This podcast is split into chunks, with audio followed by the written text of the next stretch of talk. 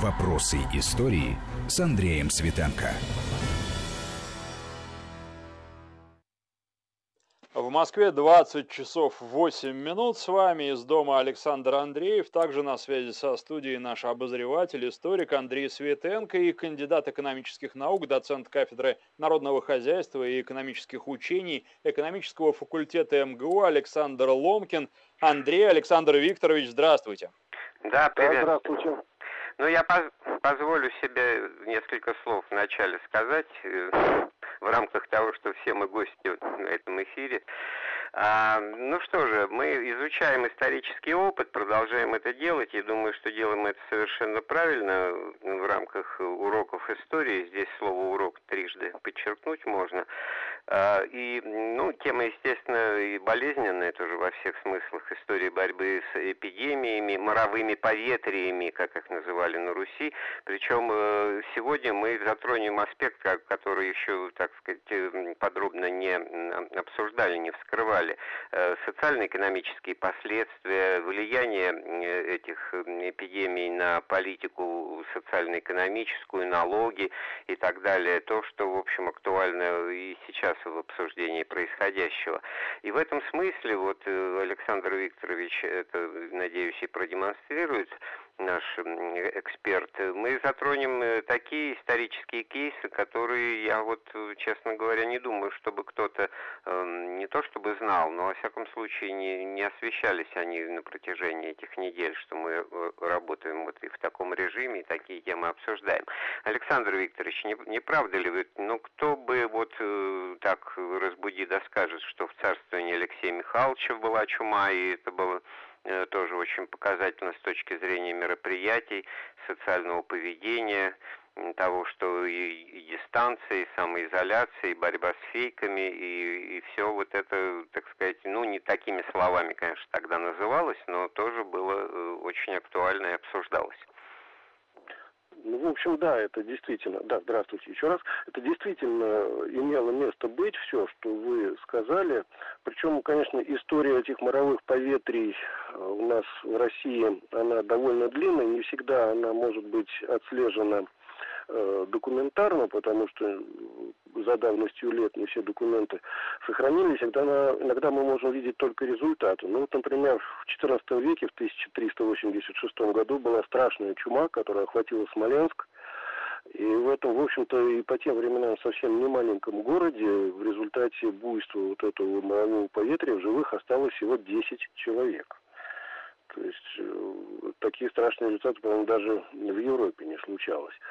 А, позже, вот в начале 17 века, в 1603 году, в царствовании Бориса Федоровича Годунова, в Москву вновь пришла чума, и жертвами этой чумы э, стало по меньшей мере 127 тысяч человек.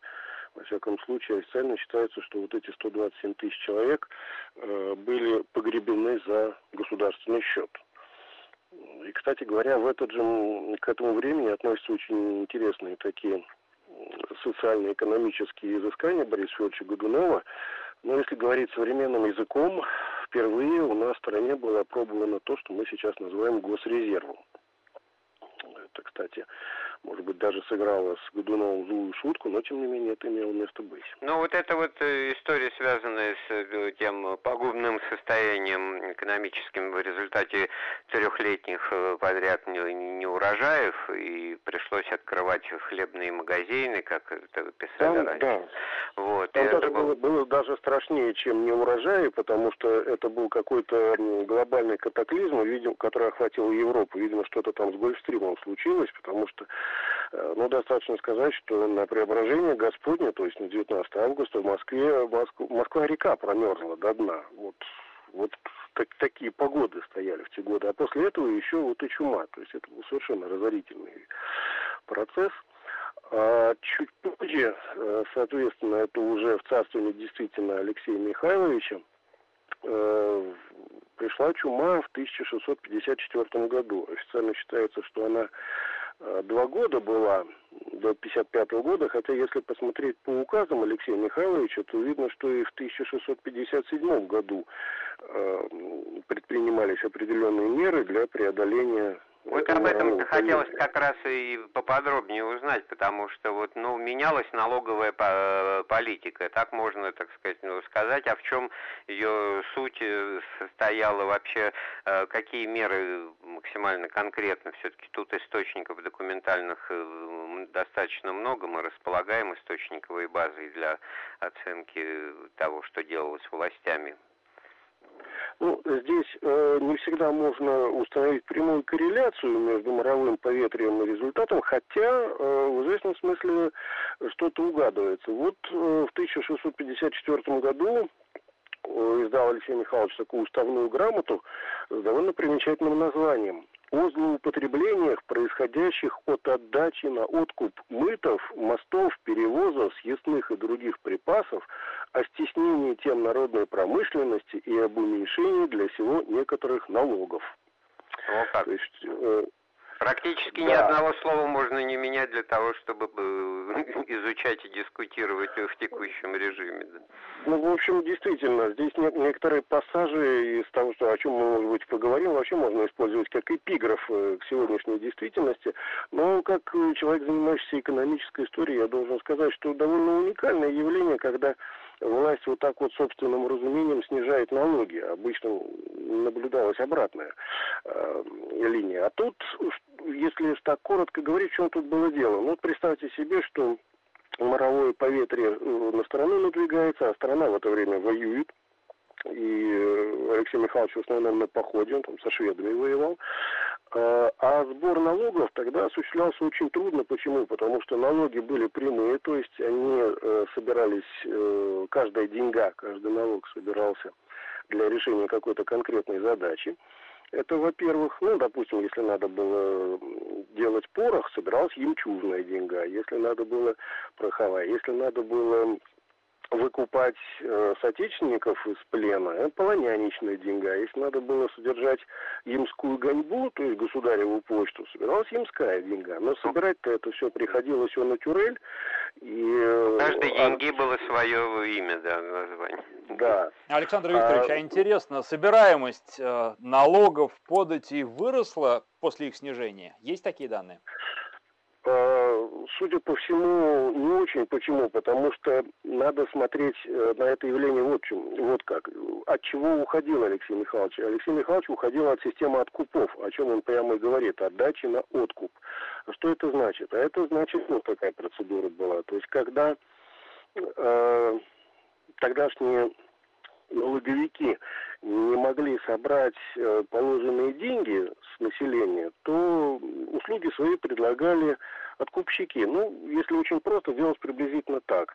Э, на взгляд оценивалось, сколько денег там с какой-то волости можно собрать, ну, условно говоря, там, допустим, там 300-400 рублей. По тем временам порядочные деньги. Э, приходил такой откупщик и говорил государю батюшке, знаешь, батюшка, давай я тебе сейчас дам сразу 200 рублей а ты мне даешь право лично собирать налоги с этой области. Вот все, что я соберу, это мой интерес. То есть, если я соберу меньше 200 рублей, я проиграю. Если больше, то это уже мои деньги. И вот эти вот откупщики, они действовали, надо сказать, по суровее наших сегодняшних коллекторов. Э, поступали довольно жестко, если не сказать жестоко. А в чем-то проблема была. Ведь э, дело не только в том, что народ никогда не любил делиться доходами.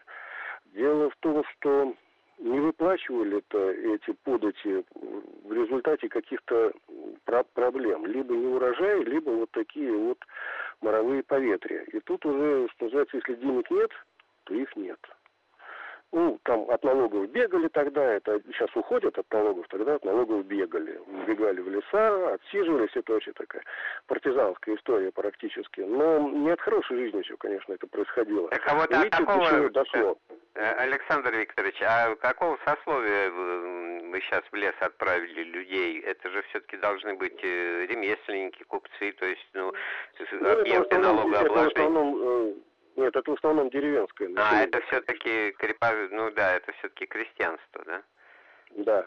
Так вот, и если Алексей Михайлович шел, шел, делал такой шаг, то это уже тоже был как некий такой жест отчаяния. Почему? Потому что, э, ну, сами посудите, он находился буквально между двух огней, если не сказать, на разъезжающихся льдинах. То есть, с одной стороны, у него идет война, которую надо финансировать, а война поглотит, как вы сами понимаете, любые средства.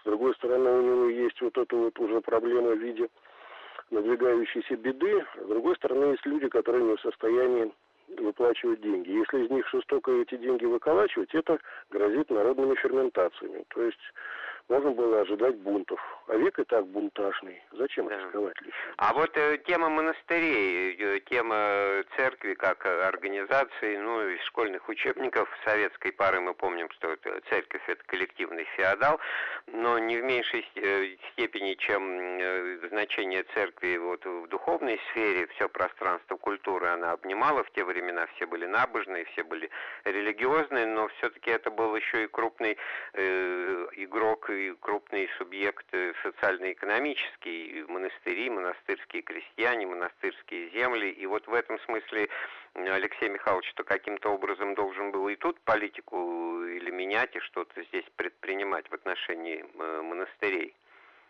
Он и предпринимал. Собственно говоря, э, с подачи еще Ивана Васильевича Грозного монастыри Э, на Руси стали не просто духовными и культурными центрами, это еще были и крупные экономические игроки, и фигуранты экономического процесса. То есть, в первую очередь, э, монастырь это в экономическом плане, это такая судосберегательная структура и очень крупный кредитор.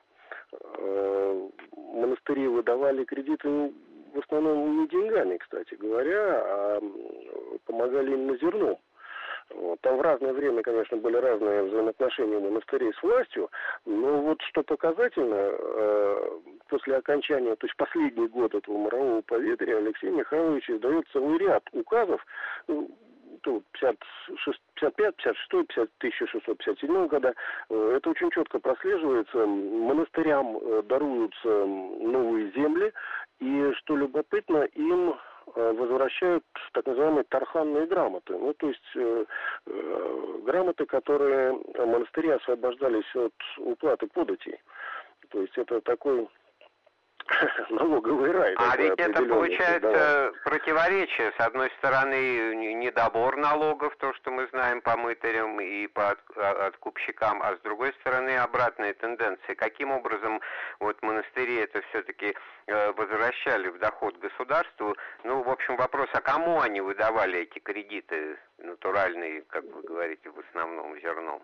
Я, я, ну, во-первых, они выдавали тем, кто землю пашет и сеет.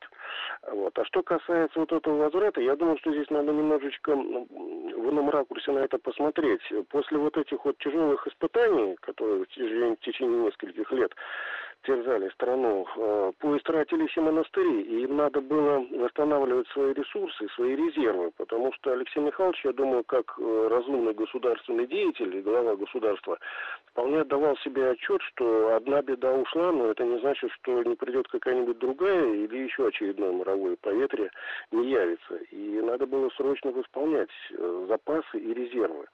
А в этом плане надежда была, в общем-то, у него, наверное, только на монастыре.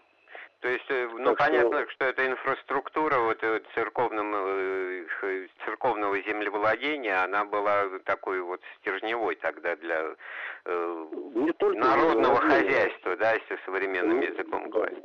Не только землевладение, монастыри, они э, не только владели землей, они э, получали средства от э, строительства и использования мостов, переправ, занимались различного рода э, ремеслами и промыслами. Это очень крупная такая структура на самом деле. Так что я думаю, что Алексею Михайловичу было выгоднее создать условия, когда бы вот эти вот государственные резервы в виде монастырей, ну так условно говоря, должны были бы быстро поднагулять жирок, чтобы в случае чего вновь обратиться к ним, именно к нему за помощью. Кстати, более того, что, что любопытно, вот по указам, которые издавал Алексей Михайлович, видно, что он э, кон конкретно по каждому монастырю дает или не дает право э, хранить у себя уже, собственно говоря, то, что мы бы назвали именно государственным резервом и семейным фондом. То есть э, это хранители уже конкретно государственное имущество в виде вот этого стратегического запаса. Ну, там как... Александр Викторович, скажите, а если говорить о чисто финансовых ресурсах, есть ли какие-то оценки, на какой срок их могло бы хватить?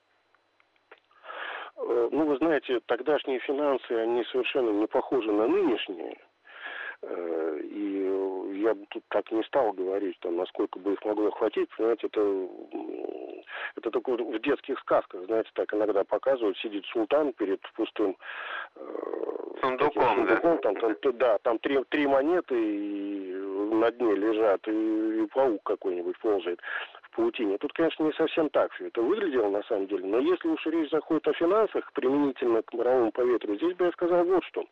Э, дело в том, что э, события вот этой вот чумы 50-х э, годов напрямую смыкаются с еще одним бунтом, который имеет абсолютно экономическую природу. Это так называемый медный бунт, или официально Московское восстание 1662 года. То есть вы хотите сказать, что мировое поветрие да, побудило к денежной реформе и вызвало вот эту вот э, вынужденную процедуру обесценивания денег, чеканка медной монеты, да? Нет, это не обесценивание денег, там на самом деле картина выглядит э, сложнее, не знаю, надо ли сейчас в это дело погружаться. А, просто получалось так, что для восполнения нехватки монет из драгоценных металлов в каналы денежного обращения официально были запущены медные монеты э, по условно скажем, по цене, по номиналу серебряных. А, в общем, это было то, что энциклопедисты французские XVIII века назовут потом общественным договором. То есть по сообразно общественному договору было так уговорено, что вот будем считать до поры до времени, что медная монета равна серебряной.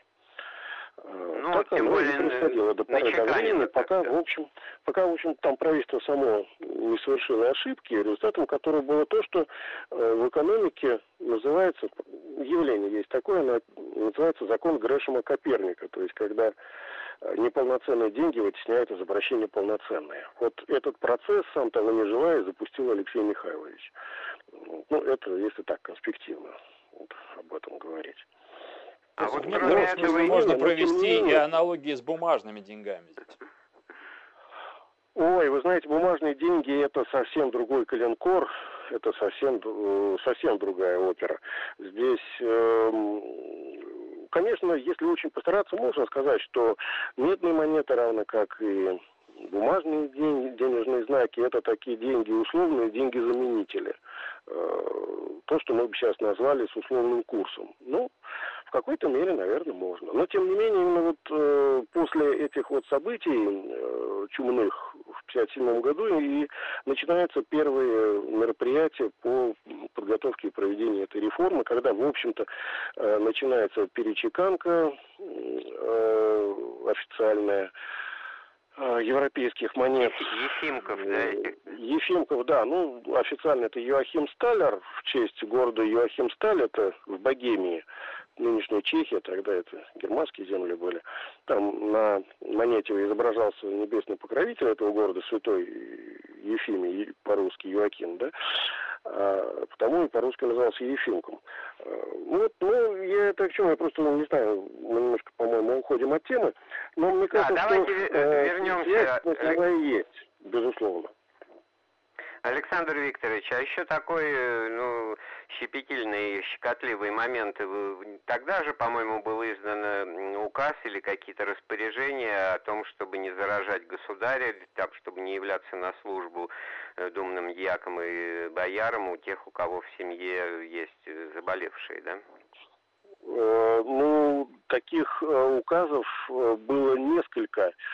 Их издавали в разное время разные государи. Повод, правда, был один и тот же, как раз те самые моровые поветрия. Но это имело место быть, да, действительно, такие указы издавались, они очень пространные, литературно очень красиво написанные, эти указы. Ну, да, так, такое было. А вот э, применительно... Ну, собственно, собственно говоря, там э, речь шла о том, чтобы э, дьяки-подьячие, э, в чьих домах э, в чьих домах есть заболевшие, Э, чтобы они не писали никаких грамот на имя государя и не подавали, а чтобы это делали те, в чьих домах заболевших нет, и тем самым замещали вот этих вот несчастных, у которых кто-то из родственников болеет. Ну, в сущности, прям как сейчас, это такая вариант да, такой а прописанной вот, самоизоляции. Тоже еще одна тема, прямо как сейчас, призыв на военную службу. Тоже вот тогда какой-то был указ издан о том, что за отказ э, выставлять э, значит, рекрута 40 рублей, это огромные деньги, да? А, там не совсем за отказ в предоставлении рекрута, потому что, в общем, там рекрутской системы-то еще не было. Там речь шла о том, что э, из-за недобора, э, из-за того, что люди болеют, там нужно было собрать 30 человек здоровых одного э, для зачисления в строй. А если такое невозможно, то, соответственно, компенсация в размере 40 рублей. По тем временам дешевле было в армию пойти, чем 40 рублей выплачивать. Так что да, это действительно имело место быть. Мы, наверное, скоро вынуждены будем сделать паузу, но вот тоже интересная тема, актуальная, нескончаемая, это борьба со слухами, сейчас это фейками называется. Вот тогда же патриарх Никон был э, особая фигура, и О, вот да. он этим занимался, по-моему, очень активно. Да? Ну, э, наверное, знаете, об этом действительно... уже после выпуска новостей. Я напоминаю, что на связи со студией кандидат экономических наук, доцент кафедры народного хозяйства и экономических учений экономического факультета МГУ Александр Ломкин, Андрей Светенко и Александр Андреев. Вернемся через несколько минут. В Москве 20 часов 34 минуты. На связи со студией кандидат экономических наук, доцент кафедры народного хозяйства и экономических учений экономического факультета МГУ Александр Ломкин, Александр Андреев и Андрей Светенко. Ну, мы э, сделали паузу на интересном, интригующем сюжете о роли патриарха Никона вот, э, в борьбе с, э, со слухами. Э, которые неизбежно возникали в ситуации моровых поветрий. В данном случае речь идет о его знаменитой грамоте. Вот сейчас Александр Викторович нам подробнее о ней расскажет, да? Да, это грамота э, от 6 августа 1656 года. Она была обращена к духовным и мирским всякого чина и состояния людям. Официальное название ее очень внятное и современное о принятии предосторожностей от моровой язвы.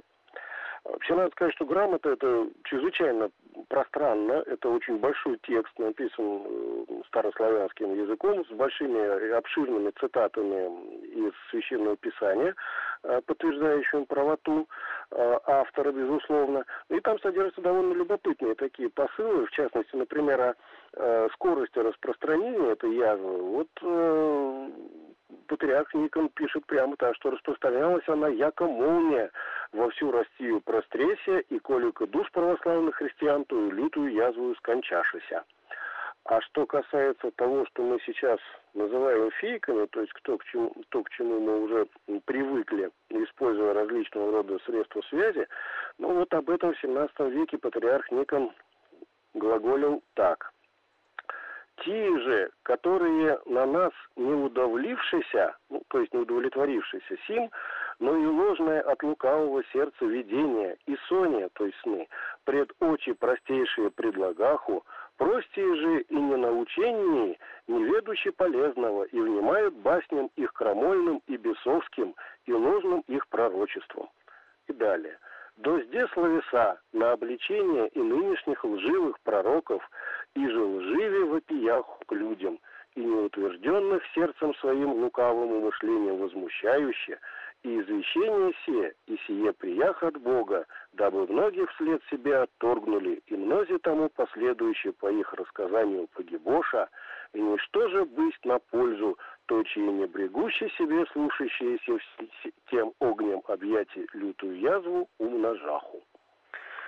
Ну, прекрасные речи. Э, а это источник, э, ну понятно, что это вы читаете по оригиналу, а все-таки адресат э, этого обличения, это народная молва, это паникеры, это некая анмасс публика, которая подвержена истерии и тревоги неоправданные, или же там какие-то точные... Да, да, совершенно верно, именно так. Почему, собственно говоря, обращение к духовным, мирским, всякого чина состоянием людям, ну, то, что Ватикане называется Урбия Торби, то есть городу и миру.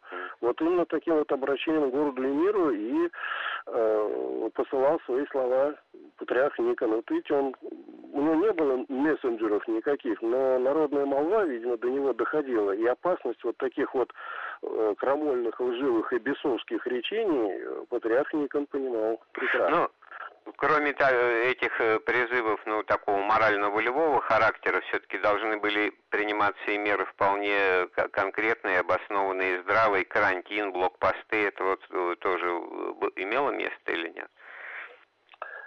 Да, имело. Ну, кстати говоря, там было не только э, блокпосты, но я не знаю, надо ли поднимать этот вопрос. Вообще, увы и ах, но, как всегда бывает, всякое народное бедствие, оно несет за собой определенные последствия, иногда давая нам примеры возвышенного подвига людей, иногда такой человеческой глупости, а порой и низости. Ну, если надо, мы этого коснемся отдельно. Что касается вот того времени, то э, 30 июля 1000 656 года Алексей Михайлович дал такую память объезжему голове князю с очень показательной фамилией Македонский и диаку Новикову о предосторожностях в Москве от морового поветрия. Вот. И в частности, там э, указывалось, ну, я не знаю, тут здесь такой текст, из него трудно выбрать фрагмент, а читать его весь, э, не знаю, надо ли, ну, э, попробуем. Писал Алексей Михайлович. Вот в нынешнем году, в июле месяце, волю Божию учинилось в городах моровое поветрие, и по государеву же указу от тех городов учинены заставы крепкие, чтобы никакие люди к Москве никто отнюдь не проезжали и пешие не проходили. А на Москве указал государь, царь и великий князь Алексей Михайлович, всея великие и малые и белые России самодержец, Кремле-городе, и в Китае, и в Белом, и в Земляном, и за городом во всех слободах учините заказ крепкой под смертную казнью, которые люди приедут или пеше придут к Москве из иных городов, в которых городех учинилось моровое поветрие, и тех бы людей, отцы детей, и дети отцов, и братья братьев, и всякого племени, и помещики, и вотчинники, людей своих и крестьян на дворы свои отнюдь не пущали – и с ними у дворов своих и на улицах не съезжались и не сходились, а расспрашивали их про моровое поветрие из ворот и издали. Ну, прям социальная дистанция. Ну, да? бурные, бурные аплодисменты, а, да. Да, а расспрося, высылали их за земляной город э, к застав. И не указав им приметное место, где бы их сыскать, хотя и про моровое поветрие в тех местах не скажут, и тотчас про тех приезжих и прихожих людей сказывать боярину князю Григорию Симоновичу Куракину с товарищи. А кто к себе во двор из понизовых городов или из иных из которых из моровых мест кого приезжего или прохожего человека пустит, и за город не вышли, и про тех приезжих или прохожих людей тотчас не скажет, или тех приезжие и прохожие люди ослушанием за город на поле тотчас не выйдут, и тем людям быть казненным смертью.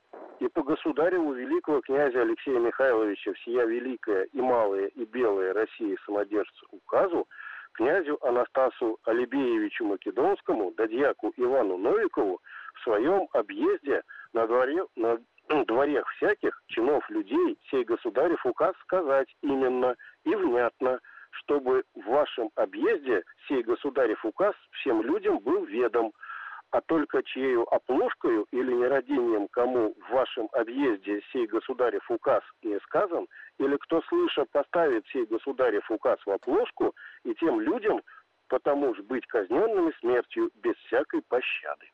Александр Викторович, это вам надо распечатать э, и в Фейсбуке, как минимум, и, потому что это просто документ на злобу дня. Актуально все от первого до последнего слова, и понимаешь э, смысл и значение вот изоляции, которые э, призвана остановить распространение заражения, иначе и нельзя. А, я что хочу сказать, ну вот про этот кейс я даже не думал, что он так много времени у нас займет для разговора. Мы же еще готовились сказать о другом э, малоизвестном, а то и вовсе неизвестном событии, связанном с эпидемиями и борьбой с ними. Это уже царствование сына Алексея Михайловича Федора Алексеевича, да, 1680 год, там ОСПА была. Там, да, там была ОСПА тоже. Вообще отношение к ОСПе в России было какое-то странное. Э, Ее боялись, это действительно болезнь страшная была, э, но называли ее традицию ОСПА Африкановна. Тут явно такая игра слов, то есть обыгрывается мужское имя Африкан, э, довольно популярное в свое время, и некий намек на то, откуда эта болезнь приходит. Но действительно, это беда приключилась в царстве Федора, Федора Алексеевича, вот, он тоже отметился своим указом относительно этого указ от 8 июня 1680 года. Э, о, э, ну, такой из двух частей, он в первой, в первой половине Федор Алексеевич пеняет своим э, возлюбленным подданным на то, что они очень э, торопясь рассказывают ему о своих проблемах и обращаются к нему аки к Богу. Он говорит, что так нельзя. Вот. И, видимо, досаждали ему своими челобитными. Ну, это такой вариант знакомого нам социального эгоизма. А во второй половине указа, собственно говоря, вот он и говорит о том, что, ну, прошу прощения, указ называется так, о неписании в просьбе государю выражения, чтобы он пожаловался и умилосердился, яко Бог, и чтобы чиновники, у которых в домах откроются заразительные болезни, не сопровождали государя в его походах и не являлись на постельное крыльцо. А в какой а... степени вот это связано, моровое поветрие ОСПы, с, действительно с походами, с попытками э, Федора, э, царя Федора Третьего, да, будем так его называть, как он считается, с, с его походами против крымских ханов, это вот результаты вот этого взаимодействия в Северном Причерноморье, отсюда, от, откуда уже и до Африки чуть ли не рукой подать. Ну, собственно говоря, э, и в то время современники отмечали, что эта болезнь пришла с юга, э, как и ряд последующих. Так что не исключено, что именно так оно и было. Мы можем точно отследить маршрут, например, э, появления Э, чумы 1770-72 годов, там его маршрут отслеживается очень точно, с 1769 года, то есть через Молдавию, Валахию, через Киев и Москву. А, э, скорее всего, занесли э, эту чуму в центральную часть России войска, которые тогда были расквартированы в Молдавии, ну, тогда Молдавия присоединилась. Ну, война с Османской империей, раненый офицер, да. Лефортовский госпиталь, это тоже, это достаточно хорошо известная история. А вот про ОСПУ времен э, Федора Алексеевича, что-то еще можно сказать, или мы тогда перейдем, у нас все-таки еще минуток пять будет для рассказа о царствовании Петра Первого, потому что там тоже были события, которые меркнут на фоне других ну, его значит, мероприятий великого царя, да, или есть? Ну, если, если уж мы, так сказать, два слова о Федоре Алексеевиче говорим, то вот можно сказать, что он э, довольно четко определял проблему и тут же расписывал, э, что должен, а что не должен делать. И действительно, вот он указывал э, своим подданным, э, он велел им сказать, будет ныне есть или впредь у кого из вас в домах ваших будут боли огневые, огневую или лихорадку, и оспую, и иными какими тяжкими болезнями, и вы потом для ведома приносили в разряд сказки за руками, ну, то есть за своими подписями, в которых в числе такие боли объявятся, а сами бы вы, кроме из вас, ездят за ним, великим государем, в походах, и которые живут на Москве с того времени, как у вас в домах ваших больные объявятся, в походы не ездили, и на крыльцо не ходили, и ему, великому государю, на выходах, и нигде не являлись до его государева указа и так далее. А вот финал, кстати говоря, тут э, еще страшнее, чем у Алексея Михайловича. Э, и тем, за так, вот тем, кто нарушит, Федор Иванович обещал, тем за такую их бесстрашную дерзность и за неостерегательство его государева здоровья по сыску быть в великой опале, а иным в наказании и в разорении без всякого милосердия и пощады, и поместья их и вотчины взяты будут на него великого государя и отданы в раздачу бесповоротно видите, видимо, такие суровые меры должны были охладить души подданных Федора Алексеевича, с тем, чтобы они наконец поняли всю степень своей социальной ответственности. Вот в начале нашего разговора коллега Александр Андреев задал вопрос о действенности вот налоговых послаблений или изменений. Точно так же и здесь можно было бы задаться вопросом, насколько это все было реализовано на практике. Мне кажется, что эти меры ну, повышенной э, жесткости, они, в общем-то, ну, с превышением явным и писались в надежде на то, что будут просто люди проникнутся э, смыслом э, и страшностью происходящего и не будут совершать таких э, проступков. Ну, в общем, да, вот я с вами абсолютно, абсолютно согласен, потому что обычная такая привычная лексическая формула, э, которая после изложения некого обязательства, адресованного вот э, к дворянству тогдашнему, э, она очень сильно отличается, потому что обычно звучала тема так, а тем, кто это там не выполнит, быть в великой опале и казни. Просто так вот. Причем, конечно, было понятно, что это скорее просто дежурный такой оборот, э, не потому, что их там всех ждет опала и казнь, а просто так полагалось. Ну, там это влечет за собой уголовную да. ответственность, да. Да, да но представьте себе, что когда, когда стандартный оборот про великую опалу и казнь э, привычный заменяется вот на такие вот совсем не привычные слова, э, видите, без всякого милосердия и пощады, и, и вопрос поднимается о конфискации имущества и так далее, то это должно было, конечно, наверное, людей очень сильно впечатлить, чтобы они поняли, что это все непросто и гораздо страшнее, чем они думают. То есть обычного русского языка не понимали? Ну, ну Саша, если...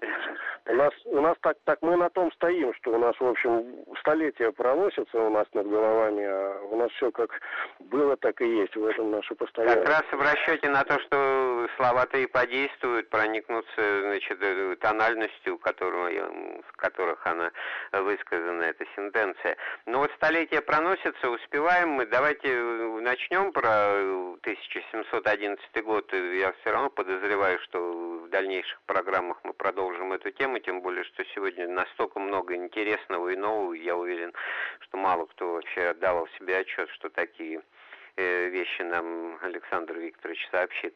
Так вот, в 1711 году этот печально знаменитый прудский поход Петра I на Стамбул, закончившийся поражением, пленением, выкупом, оказывается, еще тогда и моровое поветрие тоже имело место. Да, и вообще, кстати, надо сказать, что рубеж 17-18 э, веков, он в России отметился вот такими вспышками, потому что некоторые, правда, очаги, по всей видимости, мы отследить не можем, потому что в источниках, э, например, указывается на несколько вспышек оспы в этот период, но они э, были в Сибири, а там по ним материалов нет. Видимо, там тоже что-то было, но документального сопровождения явно не хватает. А что касается вот событий 1711-12 годов, то даже находясь на походе, то есть в удалении, причем действительно э, надо иметь в виду, что прусский поход он был очень неудачным для Петра I, едва не закончившийся полным разгромом, э, ну это отдельный, конечно, разговор. Так вот, он умудрялся оттуда отсылать э, указы, ну, у нас не так много времени, ограничимся, пожалуй, наверное, только их формулировками, чтобы было понятно. Вот 27 августа 1711 года Петр подписывает указ под названием «Об учреждении в городах Киевской губернии застав по случаю продолжающейся в Чернигове моровой язвы». Э, спустя пару месяцев, в октябре 17, 17 э, октября, просто в догонку этому указу, идет еще один указ э, об учреждении в Киевской губернии застав по случаю оказавшейся в городе Нежине моровой язвы. То есть, видите, даже отслеживается география. То есть мы видим, Это что Черниговская губерния Нежин, да. да. Да, Нежин, то есть, видимо, э, то ли что-то там не сделали, то ли э, действенного результата не было. Видимо, пришлось поэтому Петру Алексеевичу еще один указ писать. Ну а в 2012 году Э, марта 16 дня уже сенатский указ уходит, выходит о бытии при заставах, учрежденных для предосторожности от морового поветрия, отставным дворянам, которым за старостью и увечьем по наряду на службе быть невозможно. Ну, это такое, знаете, похоже, просто последнее ополчение, которое бросалось в бой для того, чтобы хоть как-то остановить распространение заразы. А получается, что он был южнее, а это уже, ну, в центре России тогдашней э, бушевала эта эпидемия.